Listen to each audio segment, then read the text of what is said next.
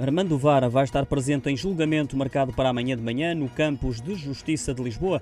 Vai ser ouvido por um crime de branqueamento de capitais em processo que foi separado do âmbito da Operação Marquês. O antigo ministro, que se encontra a cumprir uma pena de cinco anos de prisão no caso Faça Oculta, saiu em precária da prisão, estará presente em julgamento segundo fonte próxima do processo.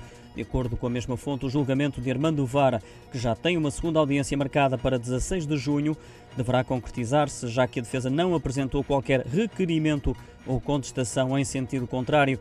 Armando Vara, que foi administrador da Caixa Geral de Depósitos, estava acusado no processo Operação Marquês de crimes de corrupção, branqueamento e fraude fiscal qualificada, mas por decisão instrutória do juiz Ivo Rosa, vai ser julgado em processo separado apenas por um crime de branqueamento de capitais.